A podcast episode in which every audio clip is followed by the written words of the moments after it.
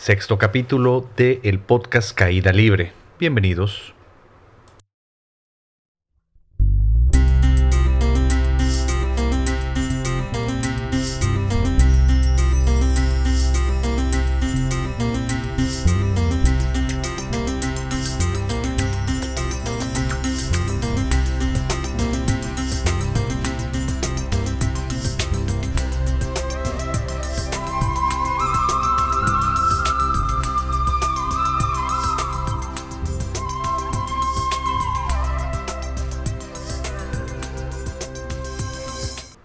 Bienvenidos, bienvenidos nuevamente. Aquí su conductor Carlos Manuel Cervera, eh, meditador de Sriyama Bhagavan, iniciado por mis divinos avatares.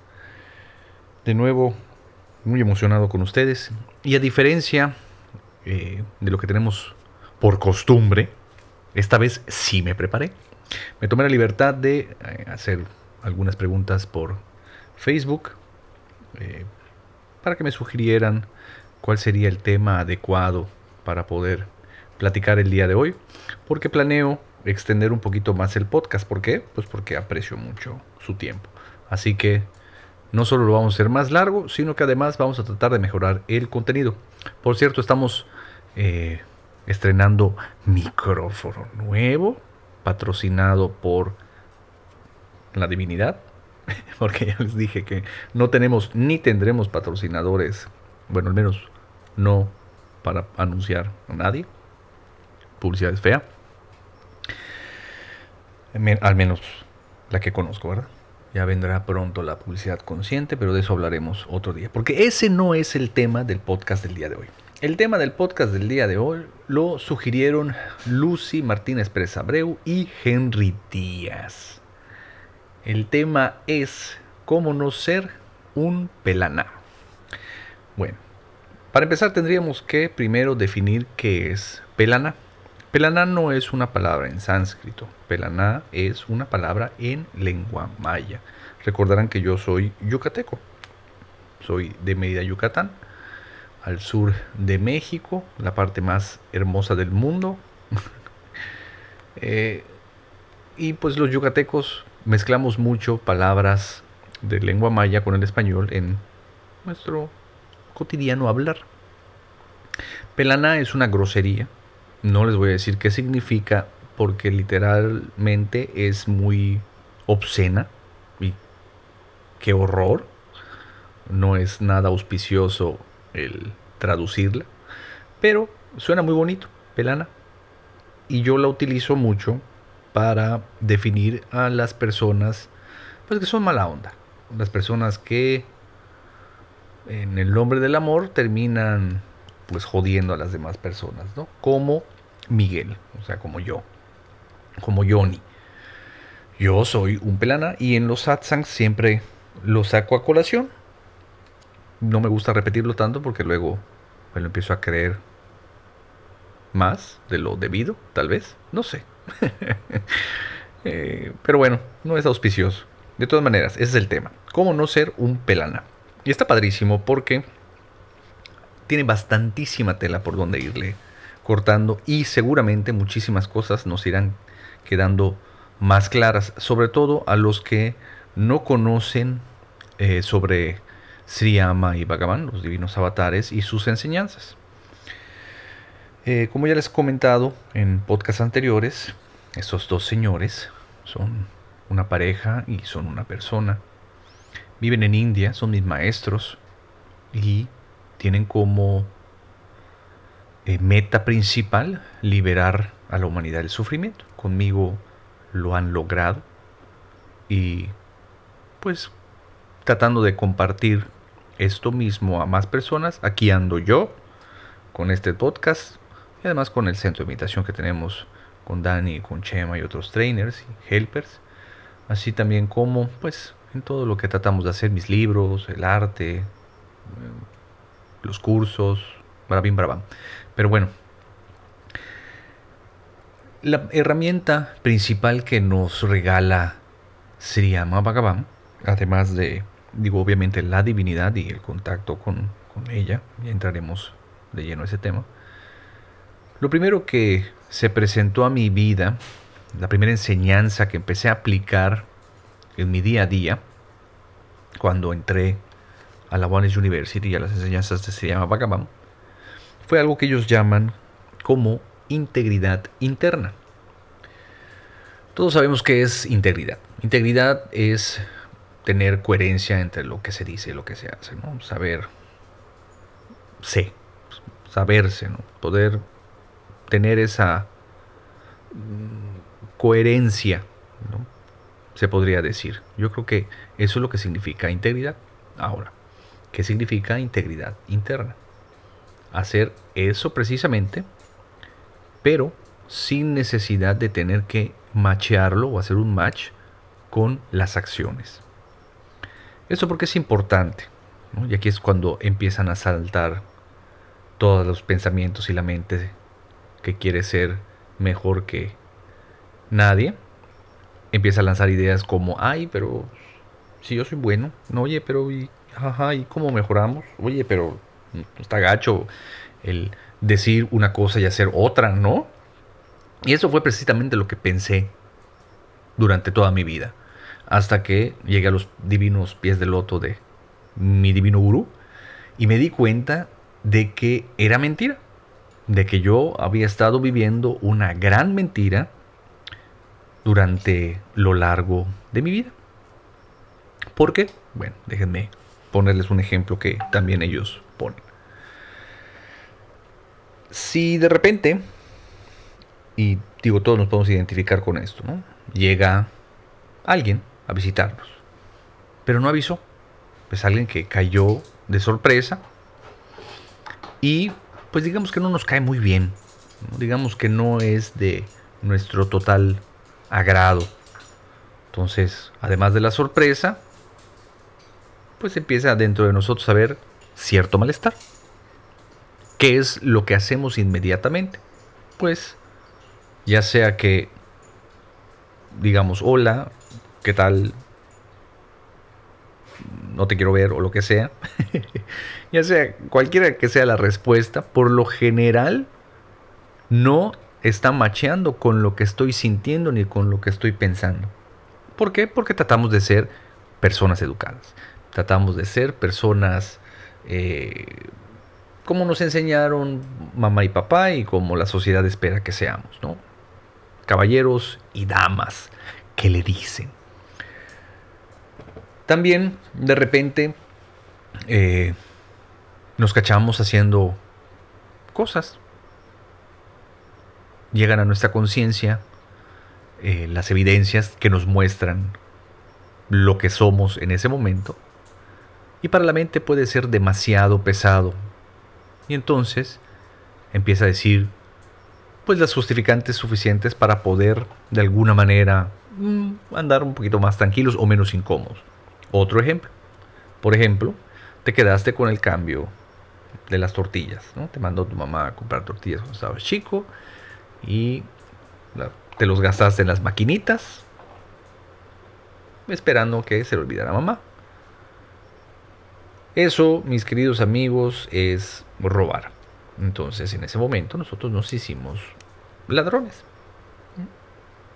Pero como nosotros nos separamos de los ladrones cuando de repente nos enteramos de noticias como, no, pues tal político hizo un fraude tantos cientos de millones de pesos. Y todos, qué horror, es una persona horrible. Ojalá y lo agarre la policía y escarmiente para que no hagan esas cosas.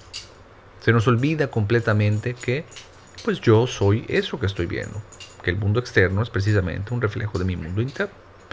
Entonces la eh, integridad interna se vuelve una herramienta súper útil para poder empezar a conocerme realmente, para poder realmente comenzar a ver dónde estoy parado.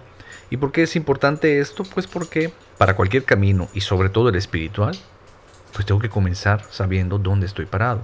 No me importa, o realmente no sirve de mucho el saber a dónde quiero ir, porque aunque yo sepa a dónde quiero ir y hasta más o menos cuánto tiempo me va a llevar o qué es lo que necesito para llegar a ese lugar, si no sé de dónde estoy partiendo, difícilmente llegaré con éxito a mi destino. Entonces la integridad interna me sirve todos los días para poder ir conociéndome. Aquí entra otra enseñanza de Sri Bhagavan. El ver te hace libres. To see is to be free.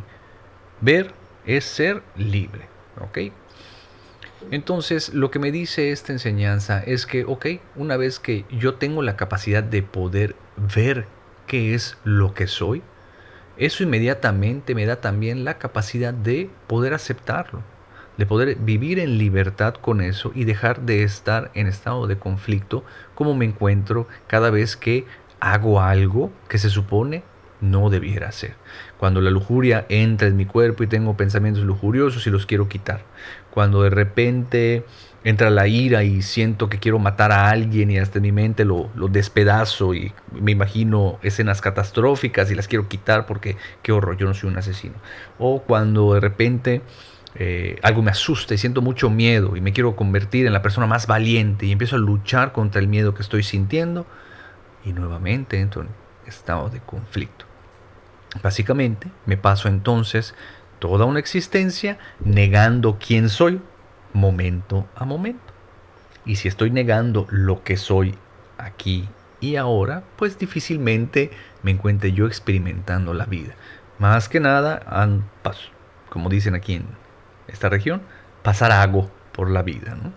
Comienza y termina y yo simplemente evitando poder experimentarla. Por eso, para muchas personas, la vida, por más experiencias que lleguen a uno, pues termina sintiendo eh, sintiéndose o, sabiendo de manera muy evidente o sutil, pues algo insípida, ¿no? Como que algo nos falta y por eso de repente necesitamos emociones muy fuertes.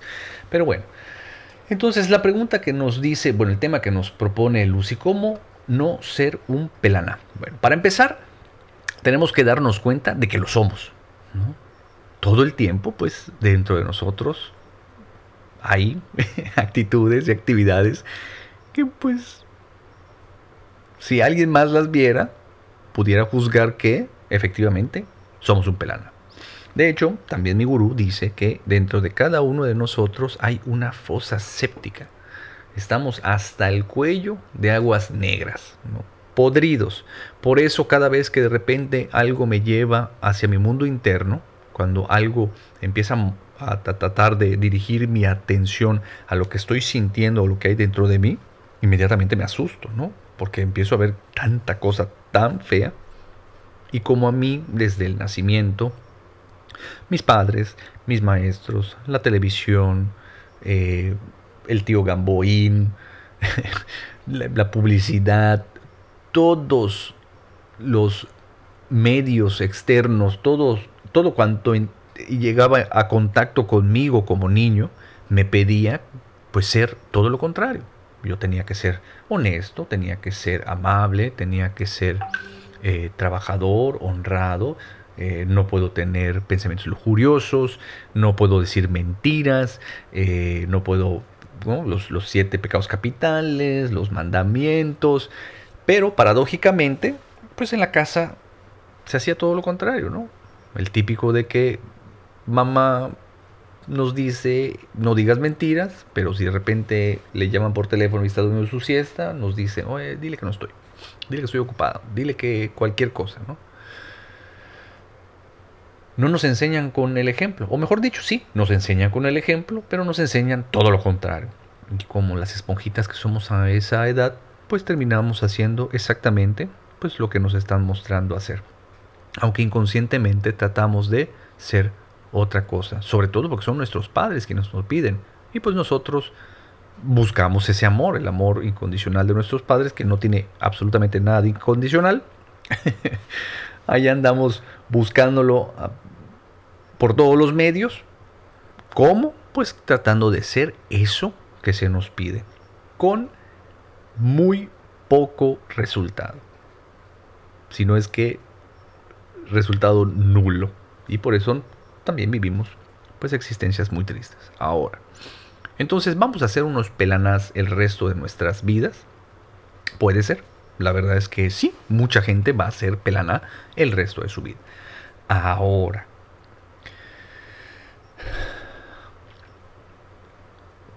por lo general, nunca nos damos cuenta de lo pelaná que somos.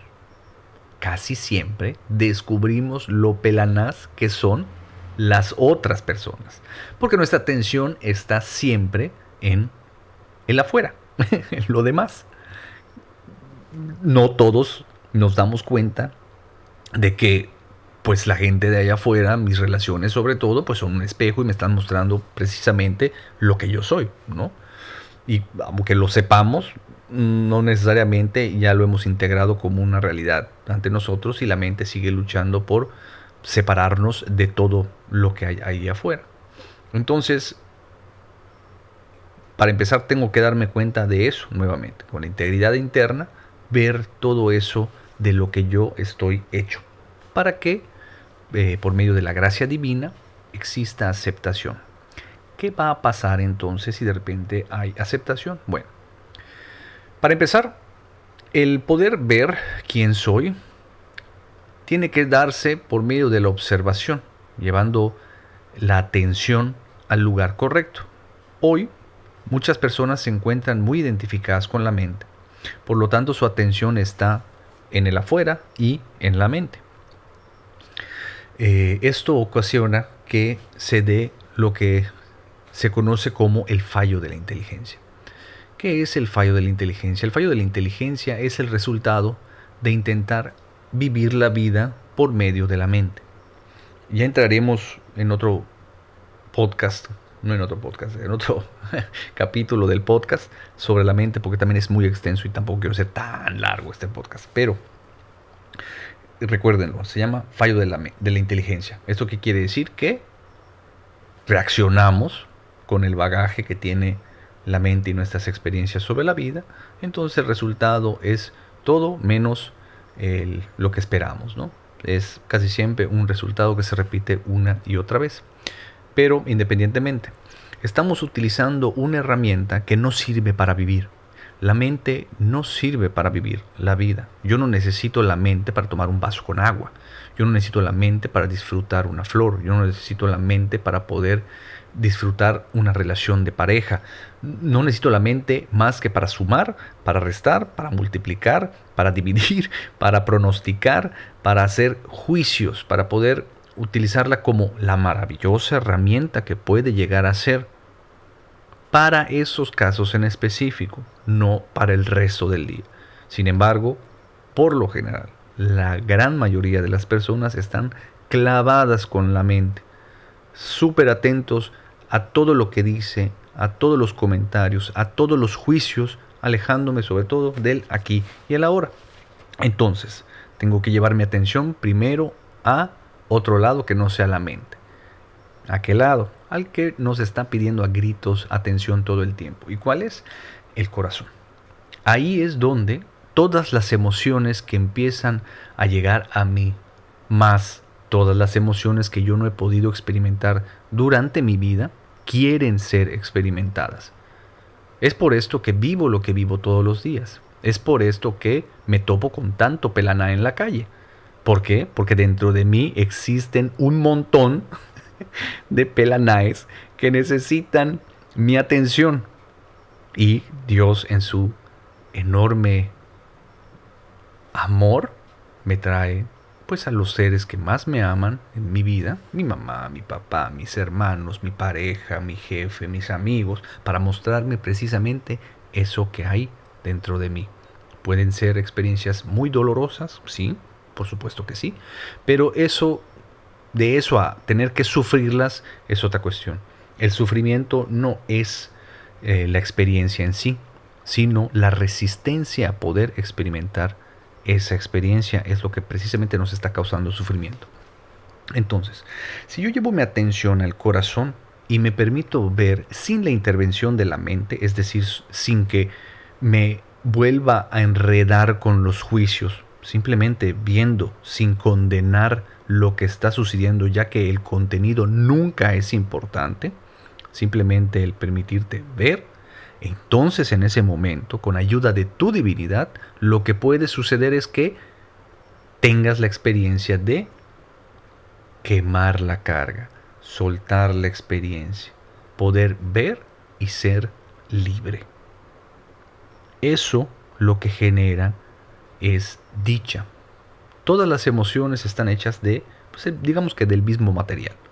Y tienen, pues digamos que, el mismo peso, el mismo todo. Y que el corazón es como una fogata. Entonces, ¿qué es lo que pasa cuando tú echas leña a una fogata? Genera mucha energía por medio de calor, ¿no es así? Eso es lo mismo que pasa con las emociones. Cuando tú experimentas una emoción por completo, lo que sucede es que genera energía, grandes cantidades de energía. De hecho, si pueden hacer memoria, eh, traten de recordar la última vez que lloraron con todo el cuerpo, que lloraron como la chilindrina, que hasta se te corta el respirar de, de las arcadas que empieza a dar el cuerpo por, por la emoción tan fuerte que está sucediendo. Traten de recordar cómo se sintieron cuando terminó el llanto. Por lo general, lo que queda ahí después de llorar de esa manera es muchísima energía. Puede ser en forma de paz, puede ser en forma de hasta de alegría, ¿no? Yo recuerdo que cuando termino de llorar así, hasta, hasta risa me da, ¿no? Cualquier cosa que me digan ya hasta me pongo a reír.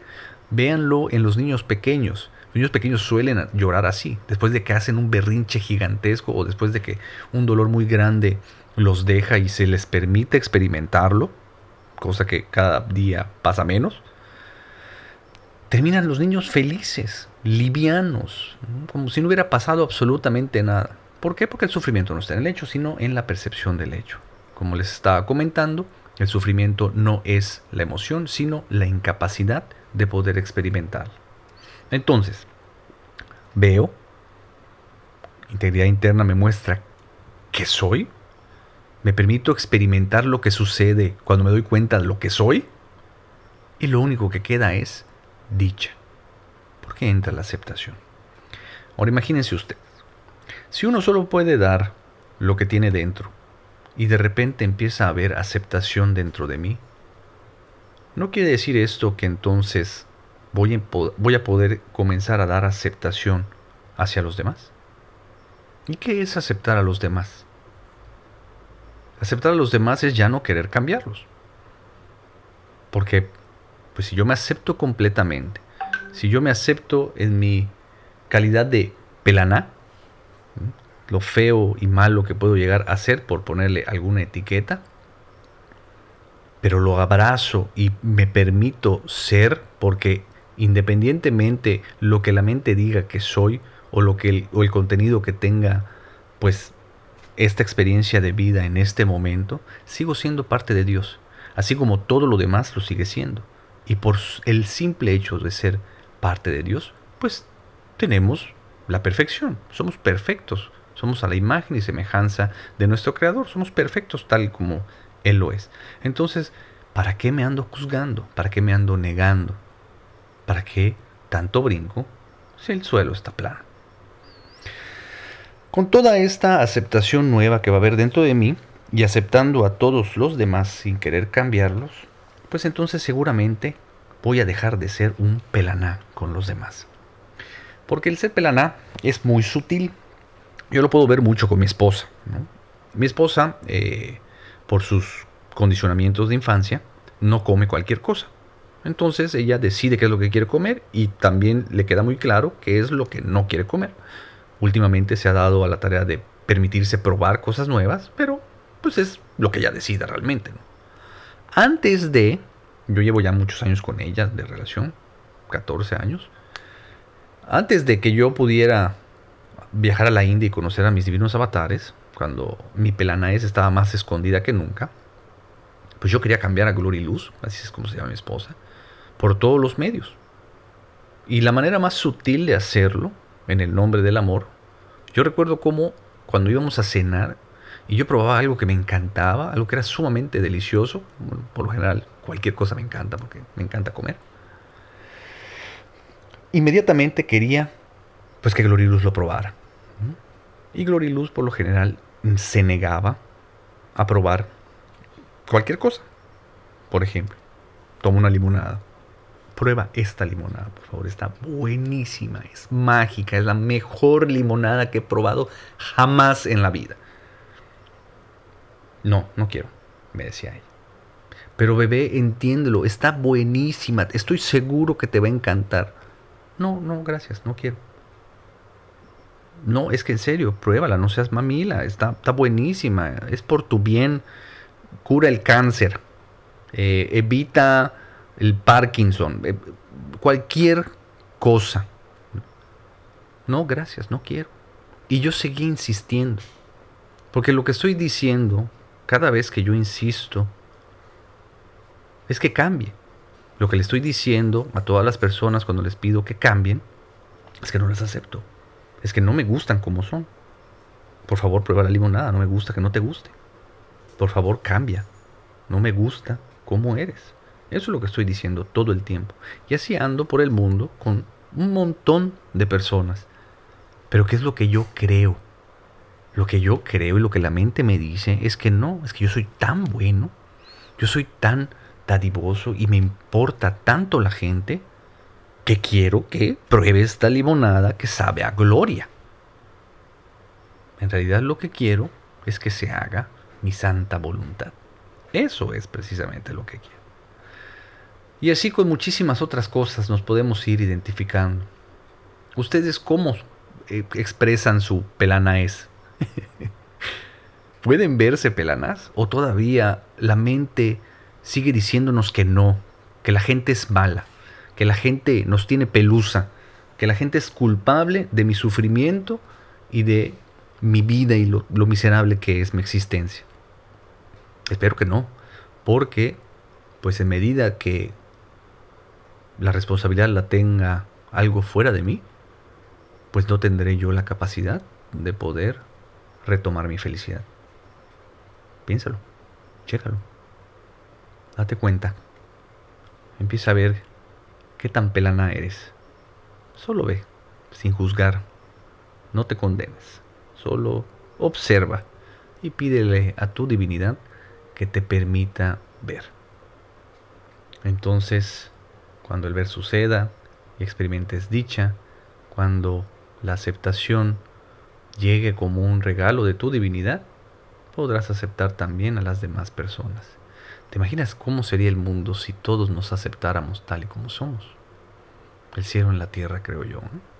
Mucho conflicto se evitaría, no habrían guerras. Todos nos parecerían preciosísimos y preciosísimas. Pronto sucederá, ya con la entrada de la era dorada. Este 2019 viene con todo. Vamos a estar muy en contacto con todas las nuevas que nos dice sus divinos avatares se llama Bhagavan. Pues ahí está la respuesta para Lucy Martínez y para Henry Díaz. ¿Son unos pelanas? Sí, porque yo los veo como pelanas. ¿Y por qué los veo como pelanas? Porque yo soy un pelana. Ahora, ¿hay un problema con eso? Para mí, no lo hay. Así como son, están padrísimos, por favor, nunca cambien. Eh, muchas otras preguntas llegaron también. Digo, hasta aquí con, este, con el tema del día. Vamos a empezar con otra sección del programa. Esta van a ser, no sé, flash de preguntas para responder las otras preguntas o propuestas de tema que también se dieron por Facebook. Eh, por cierto, si ustedes quieren compartirme alguna pregunta o algún comentario sobre lo que se está platicando, eh, mándenme un correo a yo soy arroba o déjenme un eh, correo de voz ahí a eh, mi página de Patreon. No, no tienen que donar nada ni, nada, todo está ahí gratis. Como les gusta, como nos gusta. Entonces estaría padrísimo que eso se volviera más dinámico. Y también compartan el podcast. Pero bueno, entremos entonces a la ronda de preguntas rápidas. Regina Aranda Vargas nos pregunta, ¿cómo curo mi cuerpo físico? Porque se enferma mucho. Bueno, como ya sabemos, eh, nuestro cuerpo físico no es el único que tenemos. Aparte de nuestro cuerpo físico, pues tenemos otra serie de cuerpos también hablaremos de esto en otro podcast. Pero lo que es importante saber es que el cuerpo físico es el último cuerpo en enfermarse. Para que mi cuerpo físico se enferme es porque mis otros cuerpos ya se enferman. Esto no quiere decir que tengo que dejar de ponerle atención a mi cuerpo físico y llevar mi atención a los otros cuerpos para sanarlos y así sane mi cuerpo físico. O sea, sí, pero no es lo único que hay que hacer. Definitivamente, si quiero sanar mi cuerpo físico, tengo que sanar los otros cuerpos. Cambiando mi alimentación, cambiando mi manera de expresarme, haciendo algún tipo de sadhana o yoga, eh, sanando mis cargas. Hay muchas maneras, ¿no? El camino espiritual es muy bueno para esto. Lo más fácil es simplemente estrechando mi relación con mi divinidad y pedirle a la divinidad que me ayude a sanar todos mis cuerpos y también mi cuerpo físico. Pero si tu cuerpo físico está enfermo, digo, anda al doctor.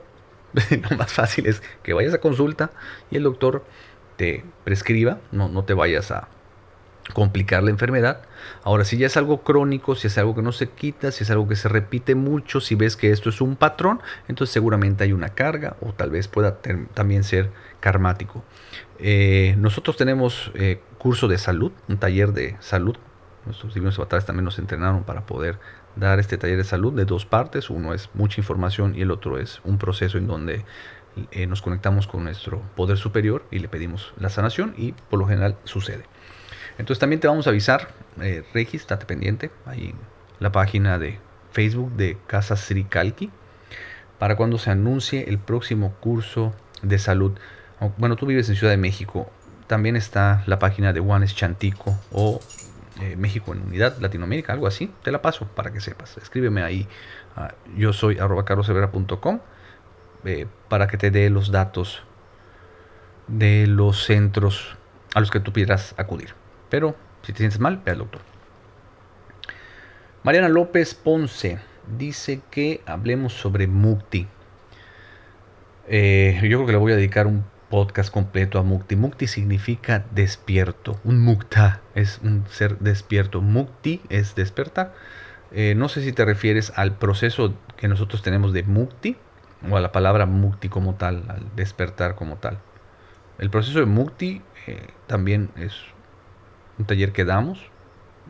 La finalidad de este es poder alcanzar el despertar, el poder desamarrarnos de la mente con una serie de pasos que implican baile, repetición de mantras, eh, respiraciones, decir una serie de enseñanzas y recibir una bendición muy poderosa de la luz suprema del supremo amor.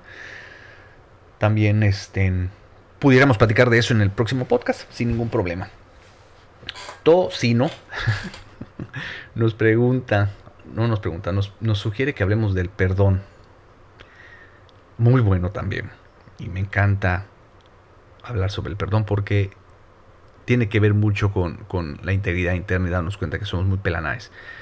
Le, le, voy a dedicar todo un podcast también al perdón, pero nada más para darles un anticipo. Hasta antes del despertar, hasta que no podamos alcanzar el florecimiento del corazón. Hasta que no descubramos realmente el amor incondicional, nosotros no queremos perdón. Nosotros siempre vamos a estar buscando quién nos la paga. Y si somos nosotros quienes hicimos daño, cuando nosotros pedimos perdón, en realidad lo que queremos es que nos quiten la culpa, ¿no? que nos disculpen, que nos quiten la culpa, porque eso que estamos sintiendo o lo que la culpa nos hace sentir no es lindo, no lo soportamos y por eso lo queremos quitar. ¿A qué me refiero con esto? Realmente el otro nos importa muy poco si el corazón no ha florecido. Hay gente que ya hasta como tu red, parece que tiene tu red con el perdón. Perdón, perdóname. Ay, ¿sabes que Por favor, perdón. Perdón, perdón, perdón, perdón, perdón, perdón. ¿no? Y vuelve y vuelve y vuelve a hacer lo mismo una y otra y otra vez y hasta parece chiste. Por lo general, si no encuentras a esa persona que lo hace en tu vida, eh, lotería, tú eres esa persona. Y por último, el señor Raúl Gasque nos pide que hablemos de los nonatos desde una perspectiva budista no se refiere a los no nacidos. Él se refiere a nosotros como infantes. él, yo y otro grupo de amigos. Porque este señor Raúl Gasque es un amigo de, de la infancia. Y crecimos juntos y teníamos un grupo eh, y nos autodenominábamos los nonatos. Hay muchísimo para hablar sobre esto. Son los, los años más importantes, no los más importantes, pero uno de los más importantes, donde desarrollamos nuestra propia identidad. hay muchísimas cosas que pudiésemos hablar de eso, chato. Yo creo que también le vamos a dedicar una entrada de podcast a esto. Bueno, estas son todas las preguntas que tenemos. Eh, nos vemos el siguiente, en la siguiente entrada. Mándenme sus comentarios. Ya saben cuáles son mis redes. Chéquenle, páchenle. Y aquí estamos nosotros para servirles. Así que cualquier duda, comentario, duda, por favor, ya saben. Y compartan mucho este podcast, que le llegue a mucha gente. Bye. No olvides suscribirte al canal, entra a mi página web carloservera.com y sígueme en mis redes sociales. Este podcast ya se acabó. Nos vemos en el próximo.